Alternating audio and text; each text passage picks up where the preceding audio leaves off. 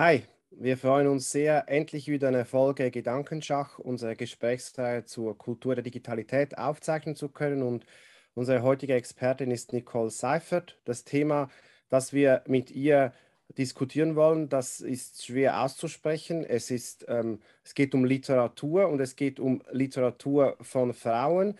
Und ihr Buch heißt Frauenliteratur, aber das ist jetzt hier so durchgestrichen und ich weiß gar nicht, wie man das jetzt aussprechen sollte, das wäre vielleicht die erste Frage. Wie, wie sagt man denn zu deinem Buch? Weil ja Frauenliteratur ein Begriff ist, den man ähm, nicht mehr so verwenden sollte, weil der Untertitel ist ja abgewertet, vergessen, wiederentdeckt und diese Abwertung hat mit diesem Begriff der Frauenliteratur zu tun, wenn ich das richtig verstanden habe. Also es ist dann nicht echte Literatur, sondern es ist halt Frauenliteratur und ähm, deshalb hast du dieses Wort Frauen auch durchgestrichen, weil das nicht mehr so sein soll, wenn ich das richtig verstanden habe. Aber vielleicht kannst du ja sagen, wie du dem Buch sagst oder wie, ähm, was du da empfehlen würdest.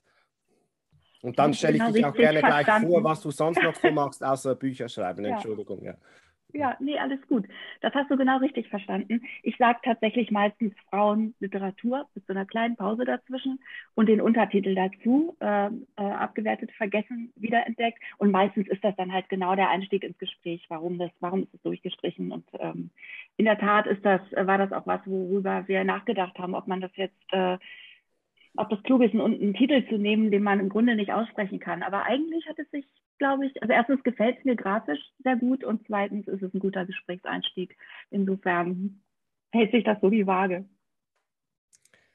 Ähm, ja, kannst du vielleicht, also ich sage mal kurz, wie ich ähm, dich einordnen würde. Du beschreibst im Buch, dass du schon lange ein Lesetagebuch geführt hast. Also du bist sicher eine, eine, Leserin, die sehr intensiv und viel und sehr bewusst gelesen hat, viel gelesen hat. Dann hast du ähm, Literaturwissenschaften studiert, Amerikanistik, wenn ich das richtig verstanden habe, hast promoviert bei Verlagen gearbeitet, in Buchhandlungen gearbeitet und jetzt bist du freischaffende Autorin, ähm, Leserin, ähm, und du hast ähm, einen Blog, den du führst und daraus ist jetzt dieses äh, Buch entstanden, das ähm, jetzt schon, ist es schon, also ich habe gesehen, es ist in der zweiten Auflage, ähm, ist es jetzt schon, schon in der dritten Auflage, also es verkauft sich äh, gut, nehme ich an, wenn noch Papier vorhanden ist, um weitere Bücher zu drucken. Das ist da im Moment so ein bisschen ein Engpass, oder? Ähm, ja, genau. Habe ich das jetzt Deshalb richtig beschrieben? So ah, ja. Hast du schon wieder alles richtig beschrieben. Deshalb haben wir so schnell die zweite Auflage auch gemacht, weil diese Papierknappheit äh, drohte. Aber das, ähm, ja, das läuft erfreulicherweise echt ganz gut. Genau. Ähm, vielleicht ähm, können wir gleich, kann ich einsteigen mit ähm, einer etwas komplizierten Frage. Du hast gestern getwittert, dass du einen Karaoke-Song gesucht hast und ähm, man muss echt aufpassen, ne? ja, genau. Ich äh, erwähne dann so die Tweets und mich würde natürlich interessieren, welchen Karaoke-Song du dann gefunden hast. Und da muss ich etwas lachen, weil ich habe dann gestern diese Geschichte von Carmen Mola gelesen. Das ist eine spanische Erfolgsautorin, beziehungsweise das Pseudonym einer spanischen Erfolgsautorin. Und als die einen groß dotierten Preis gewonnen hat in Spanien, hat sich herausgestellt, dass drei Männer diese ähm, Autorin erfunden haben, um hinter ihrem Pseudonym ähm, ja, diese gewaltträchtigen ähm, Krimis publizieren zu können. Und die erfundene Figur Carmen Mola soll eine Professorin gewesen sein, die einen Flair für Karaoke-Songs hatte. Und deshalb fand ich das ein bisschen speziell, dass sich dieser Link dann hergestellt hat. Also die doppelte Frage, was ist denn der, dein Karaoke-Song? Und zweitens diese Carmen Mola-Geschichte, dass da drei Männer eine Frau erfinden, hinter der sie sich verstecken können, ähm, um ein Buch zu publizieren. Das hat ja auch ähm, das spricht sie auch an, dass das bei vielen Frauen schon als so, so Geschichte erzählt worden ist, dass, dass dahinter vielleicht Männer stecken. Wie, was sagst du zu der Geschichte? So, jetzt hoffe ich, ja, kommen komm wir ins Gespräch. Das, das finde ich auch interessanter als den Karaoke-Song, zumal ich äh, noch keinen habe. Das ist also immer noch ein Challenge, die mir bevorsteht. Aber ähm, ja, ich finde das schon ziemlich interessant, dieses Phänomen mit der Carmen Mola und den drei äh, Autoren, weil ähm, weil es ja erst so hieß, der erste Reflex in den Reaktionen war ja, aha, jetzt haben Frauen in Wirklichkeit den Buchmarkt nämlich so erobert, dass jetzt Männer sich weibliche Pseudonyme suchen und nicht mehr andersrum, wie es in der Geschichte eben immer war, dass äh, Frauen, um überhaupt publiziert zu werden, um überhaupt ähm, hervortreten zu können mit ihrem Schreiben, äh, sich eben lange männliche Pseudonyme suchen mussten, wie die Brontes und George Eliot und so weiter und so fort. Und ich glaube, dass das die, der völlig falsche Bezug ist. Ich glaube, dass das hier, dass es auch kein Zufall war, wie die drei Herren ja, ähm, die haben ja so gesagt, ja, wir hatten das Pseudonym in zwei Minuten, haben da gar nicht weiter drüber nachgedacht. Glaube ich keine Sekunde. Ich glaube, das ist totale ähm, Berechnung, die auch aufgegangen ist, marketingmäßig weil das ja, ich habe es nicht gelesen, aber es steht ja überall, dass das so brutale Thriller sind. Und ähm, in denen auch offensichtlich ja Gewalt an Frauen zu Unterhaltungszwecken reproduziert wird. Und ähm, dass das, sowas schreiben Frauen nicht. Ja, also wenn, das, das ist der Kniff dabei. Das ist das, womit die das verkaufen. Das hat eine Frau geschrieben, die angeblich eben auch noch Professorin ist und drei Kinder hat und jedes Jahr so einen fetten Thriller aufhaut. Also, also da stimmt so viel nicht. Das hätte man sich ja fast denken können. Ich habe zum ersten Mal davon gehört, deshalb ähm, äh, kann ich das jetzt nicht behaupten, mir das schon vorher gedacht zu haben. Aber jetzt so im Nachhinein schreit es einen eigentlich an. Und das, also die Höhe dieses Preises ist ja total krass. Das ist ja über eine Million, das ist ja mehr als der Nobelpreis. Mhm. Schwierig, schwierig, das Ganze. Also verstehe ich das richtig, dass diese Form der, der Abwertung bzw. der Instrumentalisierung vielleicht von schreibenden Frauen, dass das jetzt damit wie so full circle gekommen ist, dass man sagen kann, es gibt eigentlich alles. Also es gibt Frauen, die sich als Männer ausgeben müssen, um Literatur publizieren zu können. Es gibt Frauen, die sich Pseudonyme besorgen, um ungestört publizieren zu können. Dann gibt es Männer, die vorgeben, Frauen zu sein. Also dass das irgendwie alle, alle Schattierungen, aber das gemeinsame Thema wäre immer, es geht um Marginalisierung, um Ausschlüsse, um Machtstrukturen in diesem Literaturbetrieb. Kann man, kann man das so sagen? Würdest du das auch so also so wie, was, so wie ich das verstehe, was sie da gemacht haben, dass sie, ähm, dass sie eben ein weibliches Pseudonym benutzen, um da noch mehr ähm, Drama draus zu ziehen und äh, so Brisanz, äh, ist das natürlich letztlich äh, so ein ähm, Ausnutzen von Machtstrukturen, ja. Kann man so sagen, finde ich auch. Also es ist, ist natürlich jetzt nicht mehr so, dass, ähm, dass Frauen nur publizieren können, mit, wenn sie männliche Pseudonyme haben, wie es früher war. Äh, muss man vielleicht nochmal dazu sagen.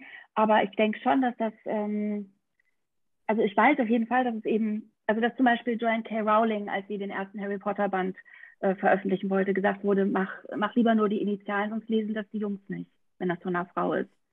Ob das nun stimmt oder nicht, ja, gesagt wurde es ihr so. Ähm, oder auch, ähm, es gibt A.L. Kennedy und äh, es gibt noch ein paar andere Autorinnen. Und das sind eben, weiß nicht, vielleicht fallen euch auch Männer ein, die, unter, die nur mit Initialen veröffentlichen. Aber ähm, bei Frauen gibt es eine ganze Menge. Und bei denen hat es eben auch, wenn sie gefragt wurden, den Hintergrund, dass sie einfach nicht als Autorin wahrgenommen werden, weil da man immer gleich zu nah an der Abwertung ist. Die wollen neutral wahrgenommen werden. Ist aber so, dass natürlich da sich äh, gewisse Dinge ändern und zumindest eben auch immer mehr Menschen immer mehr Veränderungen sich wünschen. Ähm, und jetzt, wir beschäftigen uns ja genau mit dem Phänomen. Das heißt, Philipp und ich versuchen ja so ein bisschen diesen, diesen kulturellen Wandel zu greifen und besser zu verstehen. Und die Frage, die, die ich mir immer stelle, ist tatsächlich dann, wenn ich solche Bücher wie deine lese, ist immer im Kontext hinten dran, was heißt es eigentlich so oder wie kann man das verstehen in, in diesem Kontext Kultur der Digitalität? Das heißt, was hat sich dadurch denn geändert? Das verändert sich also an Möglichkeiten, vielleicht auch an Herausforderungen. Hm, hast du für dich auch an manchen Stellen gedacht, das hat sich durchs Netz irgendwie jetzt verändert, im positiven als auch negativen Sinne? Also ich muss sagen, für mich ist dieses ganze Aufmerksamwerden auf dieses Thema ähm, durchs Netz entstanden. Also wäre ich da wie vor den sozialen Medien jetzt irgendwie aufs Feuilleton, aufs Fernsehen gar oder so verwiesen gewesen, wäre das alles nicht entstanden. Also dieses ähm, Hören von, von kritischen Stimmen, ähm, die auch konstruktiv sind und, ähm, und Ideen haben, wie eben, also es ging ja so ein bisschen los, bevor ich auf das ähm, Thema aufmerksam geworden war, mit diesem ähm, Insta mit dieser Instagram-Challenge, dass ähm, die, äh, Bü die Bücher in den Regalen umgedreht wurden, also mit dem Schnitt nach vorn, Entschuldigung, die äh, von Männern sind, sodass man eben nur noch die Bücher von Frauen sieht und, ähm, und, und wie wenig das sind. leider kratzen im Hals. Während du trinkst, würde ich dann das aufgreifen wollen, weil tatsächlich, ich hab, wir haben ja so im Vorfeld immer so ein Etherpad, wo wir so Fragen reinschreiben, überlegen, was für, was für Orientierung zu haben, welche Richtung Diskussion führen könnte. Ich habe tatsächlich, also ich, ich bin ja jemand, der ganz viele Sachen sich erstmal anhört und meistens dann aber beim Hören immer, also Hörbücher, beim Laufen oder, oder so oder beim, beim Spülen. Und dann aber, wenn ich feststelle, nee, ich muss da zu viel markieren, dann bestelle ich das Buch in druckter Form und dann nochmal meine Eselsohren reinzumachen und zu so unterstreichen und zu markieren. Und eine Passage in deinem Buch war eben, die mich natürlich beschäftigt, auch als, als, als Lehrer, sage ich ganz ehrlich, ist, äh, da gab es nämlich eine Zeile, die, die lautet folgendermaßen, im selben Maße, wie sich Gesellschaft wandelt, wandelt sich der Kanon der Werke, von denen sie sich repräsentiert sieht und deren Überlieferung sie interessiert ist. Und das ist natürlich so etwas, was natürlich auch im schulischen Kontext mit einer Rolle spielt. Das heißt, was wird eigentlich da gelesen?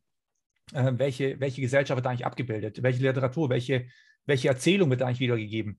Ähm, und die Frage für mich war einfach, siehst du denn so eine Entwicklung in die Richtung, ähm, dass, dass, dass Literatur die Diversität von Gesellschaft, die wir eigentlich vorfinden, auch jetzt vielleicht perspektivisch in nächster Zeit auch erreichen könnte? Tja, will ich natürlich gerne sehen, äh, aber nach allem, was ich, was ich jetzt so mitgekriegt habe, gerade auch wie Rahmenlehrpläne, insbesondere dann in der Oberstufe, wie verbindlich die inzwischen auch sind, wie wenig Spielraum man da dann auch als Lehrkraft hat und so, äh, weiß ich nicht. Also ich glaube, da müsste, da bräuchte es schon richtige Vorstöße. Also wir haben das hier in, in Hamburg, wo es überschaubar ist und man sich kennt und so schon überlegt, ob wir, ob wir echt mal mit so konkreten Vorschlägen ähm, ist noch ein frischer Gedanke und haben wir noch nicht gemacht, aber ähm, also wirklich, was man machen kann. Aber da Schule Ländersache ist, müsste das eben, bräuchte es da mhm. richtig viele Initiativen und, ähm, und dann gibt es da natürlich auch, das ist halt umkämpftes Gebiet, ne? Also Kanon und äh, über äh, also die Werte und Werke, die, das, die, die da äh, gerade verhandelt werden oder die seit langer Zeit, da hat sich ja ewig sehr, sehr wenig bewegt. Ähm, und das wird wahrscheinlich, das ist ja nicht nur, sind nicht nur die Kultusministerien. Ich meine, als nächstes kommen ja, kommen ja auch die Lehrenden und auch die Eltern, ja, also von denen ist im Zweifel auch, auch Widerstand zu erwarten. Und also das, ähm, deshalb fürchte ich, das wird dauern. Ist, Aber hast du denn da vielleicht die, die, Erfahrung, weil du sagst, es gibt Eltern und so. Ich kann mir schon gut vorstellen, dass das jetzt gerade über das Netz und du bist jemand, der viel im Netz aktiv ist und ja auch viel drüber schreibt und laut denkt und seine Gedanken mit anderen Menschen teilt, dass eben jetzt auch eben, ob jetzt SchülerInnen oder auch eben Eltern auf dich aufmerksam werden und dann deine Gedanken durch auch mit reintragen in diese gesellschaftliche Debatte hinein, zu sagen, hey, äh, wieso, wieso betrachten wir das nicht mal aus, aus der Perspektive? Hast du da schon auch Erfahrungen äh, sammeln können oder Dinge gesehen? mit Bezug auf Schule noch nicht so richtig, muss ich sagen. Auch also muss ja gar nicht Schule konkret sein, weißt Also es kann ja auch der, der Kanon jetzt, wenn du sagst, wir haben, es gibt ja auch die Debatte, wo man sagt, dass zum Beispiel in Zeitungen, äh, die Zeit, äh, so, dann gibt es ja. diese Auflistung von so viel 100 Büchern und dann von diesen ganzen 100 Büchern, die wichtigsten Werke, das sind dann doch wiederum ein sehr, sehr überschaubarer Anteil von Frauen. Ja, ja, das stimmt. Also das, ähm, da habe ich eigentlich, also da, das ist sehr polarisiert. Also ich überlebe, erlebe da eigentlich immer sehr viel Zustimmung auf der einen Seite. Äh, ja, das muss sich ändern. Wir brauchen mehr Frauen und wir brauchen nicht nur mehr Frauen, wir brauchen vor allen Dingen mehr AutorInnen of Color und mehr mhm. Perspektiven, äh, queere Literatur. Ja, das, das, muss irgendwie komplett aufgebrochen werden. Und dann halt ähm, so diese sehr verfestigte andere Seite und das halt, sind halt die, die die Kanons aufstellen in Buchform und im Feuilleton und so. Wobei es da ja nun auch Gegenbewegung gab, die Kanon und und auch andere. Ähm, aber das sind eben immer nur so Vorschläge und das ist ja auch gut und richtig. Das bewirkt ja auch was. Es bewirkt ja alles was. Also auch wenn man allein, wenn man alleine irgendwie beschließt, ich verschenke jetzt auch nur noch Bücher von Frauen, auch an Männer, so ja, dann ähm, führt das ja schon zu Gesprächen. Und also dieser, ich finde diesen Ausdruck so toll, der ist von Sonja Lewandowski, der gesunkte Kanon. Das ist eben nichts, was irgendwo festgeschrieben wird, sondern das ist das, was wir uns alle so gegenseitig empfehlen und weitergeben und so. Also diese Mund-zu-Mund-Propaganda. Und von sowas kann ja auch von unten entstehen. Aber ich, ähm, also ich erinnere mich an ein Radiogespräch, das ist ähm, jetzt aber schon so zwei Jahre her, wo dann die Frage auch war, ja, aber wollen Sie denn im Ernst 50-50 in so einem Kanon? Also Frauen und Männer, ja natürlich. Also ich, ich, man, man, kann, man kann ja mal andersrum fragen, ne? kann, was brauchen wir davon überhaupt noch? also ich will es gar nicht alles rausschmeißen, aber man muss wahrscheinlich um das mal umzustürzen, wirklich mal andersrum fragen, was brauchen wir davon noch? Was gibt uns wirklich noch was davon? Das hat echt noch was mit heute zu tun. Und was sind nicht eigentlich sehr merkwürdige Geschichten von alten Männern und jungen Mädchen, ja, Goethe, Frisch und so weiter, die, an die wir uns ein bisschen zu sehr gewöhnt haben. Ja, ich arbeite ja als Deutschlehrer und als ähm, auch in der Ausbildung in der Deutschdidaktik und da sehe ich manchmal auch, dass das System halt so komplex ist und so viele Faktoren eine Rolle spielen. Du hast jetzt die Erwartungen von Eltern, aber auch von, wenn man an einer Schule ist, von, von Mentorinnen beispielsweise, die dann auch gewisse Texte kennen und andere Texte nicht kennen. Also mir hat sehr ähm, Eindruck gemacht, dein Beitrag zu Gabriele Reuter, die eine erfolgreiche Autorin gewesen ist zur Zeit von Theodor Fontane und deren Romane eigentlich zu der Zeit mehr gelesen worden sind als die Romane von Fontane, aber heute kennt man sie aus verschiedenen Gründen nicht mehr. Also die Literaturwissenschaft hat sie wiederentdeckt, wenn ich das so richtig sage, aber in der Schule werden ihre Texte nicht gelesen und Fontane wird weiterhin gelesen, ist Teil des Kanons. Und wenn ich jetzt sagen würde, ich würde gern so einen Text lesen von Gabriele Reuter, dann ist die Schwierigkeit zunächst einmal, die greifen zu können. Also es gibt günstige Fontane-Ausgaben, die ich mir in der Schule leisten kann. Bei Reuter, ich weiß jetzt nicht, wie das genau aussieht, aber wahrscheinlich müsste ich da zuerst ein, äh, eine Ausgabe finden. Dann hätte ich viele Kolleginnen, die gar nicht wissen, wer das ist und denen ich das zuerst mal erklären müsste und die dann vielleicht sagen, ja gut, aber das kenne ich nicht, äh, wollen wir das wirklich? Also ich müsste viel Überzeugungsarbeit leisten.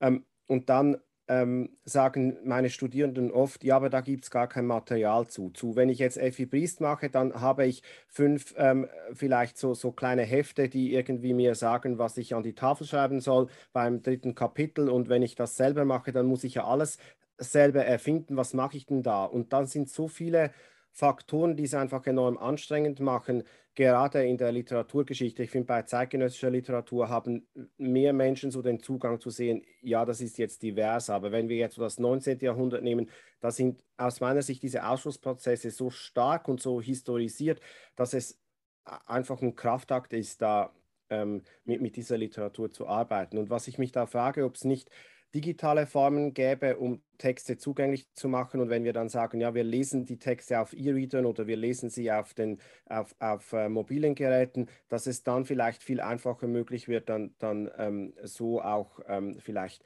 äh, auf, auf Sammlungen solcher Texte zuzugreifen. Wie, wie, wie ja. siehst du das? Hm. Also was die Primärtexte angeht, wäre das bestimmt, äh, wäre wär das bestimmt eine super Lösung. Ähm, wenn man voraussetzen kann, dass alle Kinder da äh, das ein oder andere Gerät haben, kann man wahrscheinlich inzwischen. Ähm, aber du hast vollkommen recht, das darf nicht den einzelnen ähm, Lehrenden überlassen sein, dann da, dass sich das erarbeiten zu müssen. Ne? Das ist genau das, was es bräuchte. Und deshalb muss man eben dann doch wieder bei den Kultusministerien und parallel bei den Verlagen, den Schulbuchverlagen, ähm, ansetzen, damit, ähm, damit es Lehrmaterialien gibt. Äh, und die Autoren und die Texte sind alle da. Aber dieses Vermittelnde, das gibt es eben nicht. Und das ist ja auch in der Literaturwissenschaft das Problem, dass es, ähm, dass es die Handbücher nicht gibt und so. Und das, genau da müsste man äh, ansetzen, dass das aufbereitet wird und man sich auf was beziehen kann. Wenn du jetzt sagst, das Ziel, also das heißt deines äh, Buches Frauenliteratur, wäre es beim nächsten Buch, äh, das so drucken zu können, dass es Frauen durchgestrichen nicht mehr dasteht und aber mhm. trotzdem dann das äh, erreicht wäre, was so drin steht. Äh, wo siehst du die größten Hebel? Abgesehen davon, dass wir jetzt alle an Weihnachten äh, Bücher von Frauen äh, verschenken werden und kaufen werden und darüber in, in, bei Instagram und sonstigen sozialen Netzwerken posten werden, wenn ich es richtig verstanden habe. Was gibt es noch für Hebel, äh, um in die Richtung die Bewegung zu unterstützen? Ach, ich finde, also mein, mein Ansatz ist halt Aufklärung. Ne? Also deshalb habe ich letztlich das Buch geschrieben und, ähm, und hoffe auch, dass, ähm, dass auch die, die jetzt nichts dazu sagen, ähm, äh, es heimlich doch gelesen haben, also im Feuilleton ähm, und so. und sei es nur, um zu gucken, ob sie da drin auch ähm, negativ erwähnt werden. Ähm, ja, also ich, ich denke, dass darum geht es letztlich, überhaupt ein Bewusstsein dafür zu schaffen, warum das ein Problem ist. Also dass das auch wegkommt von diesem, ähm, ah, wenn wir keine Frau und keine People of Color auf dem Podium haben, das darf man ja heutzutage nicht mehr machen. Mhm. Aber, aber warum hat keiner so genau verstanden? Also, dass man das mal ein bisschen erläutert und in Kontext setzt. Und ähm, also es ist schon ein bisschen frustrierend, finde ich, weil ja so Dinge wie dieses Qualitätsargument, das dann immer, immer wieder kommt. Ne? Jedes Mal wieder steht es in der FAZ oder so. Das ist, das finde ich schon krass, dass da auch einfach, es ist, es ist, äh, hat, glaube ich, Sibel Schick heute gerade getwittert, es ist eigentlich nicht so schwer zu verstehen, dass ähm, wenn man das Qualitätsargument äh, ins Feld führt, dass das immer bedeutet, ähm, Frauen, People of Color können ja nicht schreiben. Also wir würden das ja nur aufnehmen trotzdem, weil man das jetzt muss. Dass es immer äh, rassistisch, sexistisch ist, wenn man dies, das ist nicht schwer zu verstehen, ja. Äh, und wenn man es trotzdem verwendet, dann, dann ist es halt Reproduktion von Rassismus und Sexismus. Und es wird aber immer weiter verwendet. Und ähm, insofern kommt man auch mit Aufklärung irgendwie äh, an Grenzen, aber ähm, ja, ich denke, es kann, ich denke, anders geht es nicht. Also manche sind, ähm, manche wollen es nicht verstehen äh, und sehr viele sind aber offen dafür und da einfach, ähm, und das sind ja die auch, die die Bücher kaufen und weiterempfehlen und so. Du hast du Momente gehabt, wo du das Gefühl hattest, da hättest du es nicht erwartet, dass dann doch irgendwie ein Zugang gefunden wurde, ähm, wo du gedacht hast, nee, hätte ich jetzt so nicht gedacht. Also jetzt mal so Ansätze zu finden, vielleicht so, so positive Erlebnisse auch ich erlebe es immer eher als ziemlich polarisiert. Ich höre davon. Also wir berichten Leute, dass sich Menschen äh, plötzlich bewegen, von denen sie es nicht so erwartet haben. Vielleicht ähm, habe ich auch von denen zu wenig im Bekanntenkreis. Also ich, äh, ich habe mitbekommen, dass es das gibt. So richtig persönliche Erlebnisse habe ich das noch nicht. Dann gebe ich dir eine, eine, eine, Rückmeldung. Ich bin einer dieser Menschen. Ah.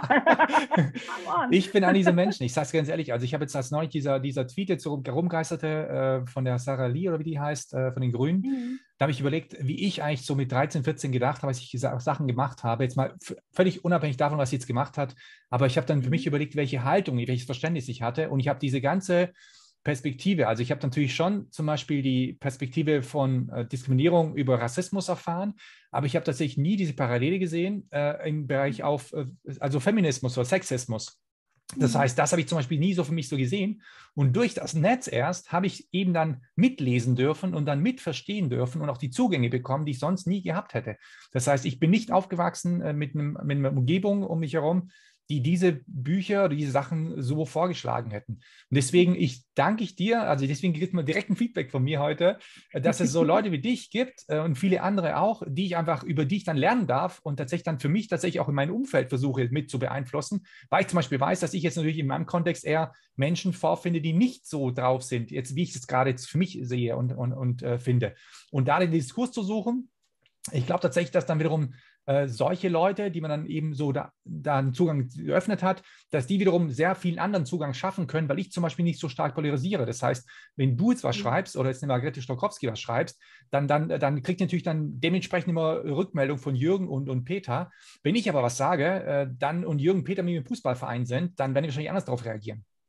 Hm, ja, also wenn du es so sagst, gehöre ich natürlich selber auch dazu. Also weil, also auch wieder apropos Digitalisierung, ne? weil ähm, dass äh, die Parallelen zwischen ähm, Sexismus und Rassismus, die habe ich auch mit Ali Taskas angefangen zu sehen. Und, ja. äh, und auch dieses zu gucken, wem könnte man denn, meine Timeline ist total weiß, äh, was, wem könnte ich denn alles mal folgen, gezielt darauf zu achten und dadurch andere Perspektiven zu, das, das ist natürlich bei mir auch ein Effekt, ähm, also das, da bin ich einfach Twitter total dankbar. Ich meine, es wird ja immer so, kommt immer so irre, irre schlecht weg, äh, also insbesondere natürlich in Print.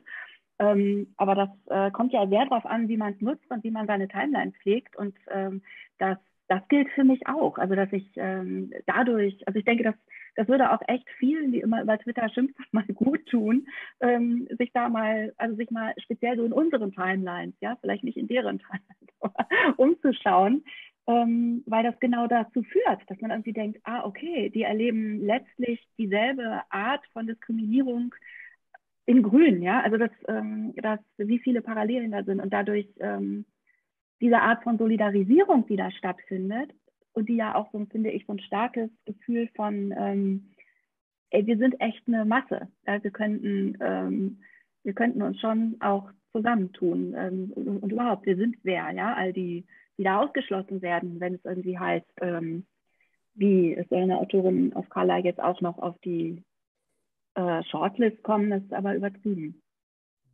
Dass man sich dagegen mal, dass es einfach irgendwie eine kritische äh, Masse ist, die sich da wehrt.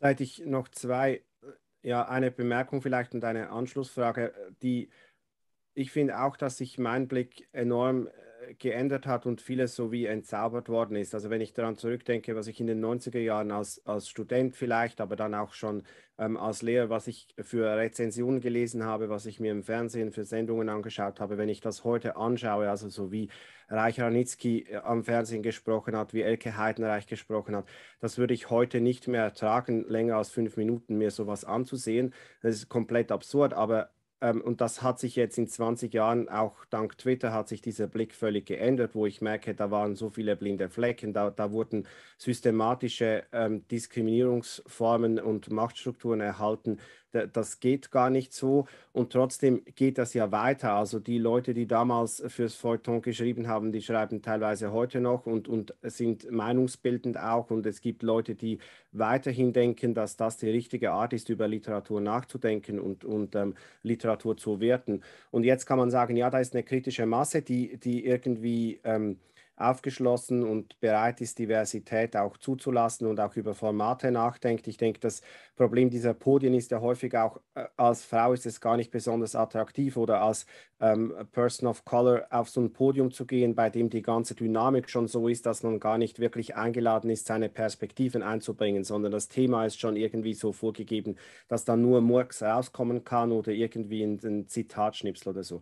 Ähm, Oder also die Moderation, die das dann einordnet, ne? die ist ja dann zum Teil auch, ähm, macht das alles wieder zunichte, dass da eigentlich eine interessante Perspektive sitzt. Ja, genau.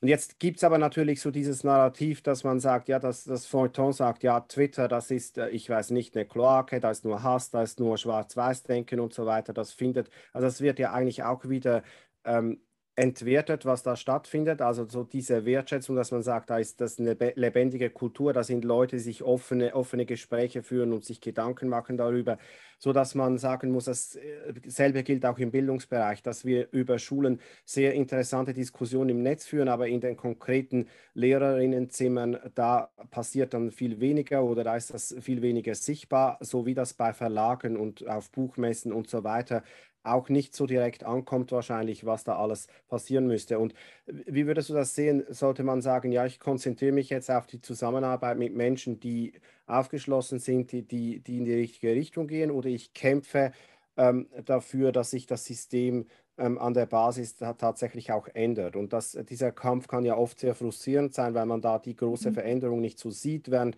ähm, tolle Projekte mit netten Menschen machen, das kann ja sehr empowering sich anfühlen, aber vielleicht auch so eine gewisse Blasenstruktur haben, dass man sagt, ja, das ist gar nicht so eine kritische Masse, wie ich mir das vielleicht einrede. Wie siehst du das?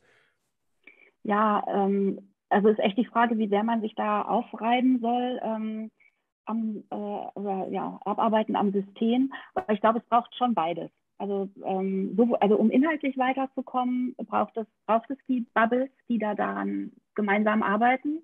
Ähm, also auch um motiviert zu bleiben äh, und, den Spaß an der Sache zu ähm, behalten, einfach voranzukommen. Und es gibt ja aber auch, äh, auch im Feuilleton gibt es ja diejenigen, die viel progressiver sind als, als der, als jetzt so das äh, Klischee-Feuilleton, ja, und die da auch von, die da auch alles ähm, tun, um auch andere Leute auf die Podien zu holen und, und in die Feuilletons und so.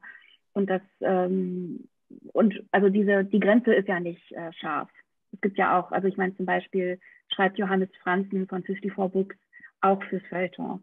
Und mhm. ähm, also das und da ist nicht das einzige Beispiel. Ne? Das, ähm, insofern glaube ich, braucht schon beides, sich jetzt da nur dran abzuarbeiten und immer wieder gegen die Wand zu fahren oder so jedes Zehnte ist dann vielleicht mal ein Erfolgserlebnis. Ähm, das, das hält, glaube ich, kein Mensch aus.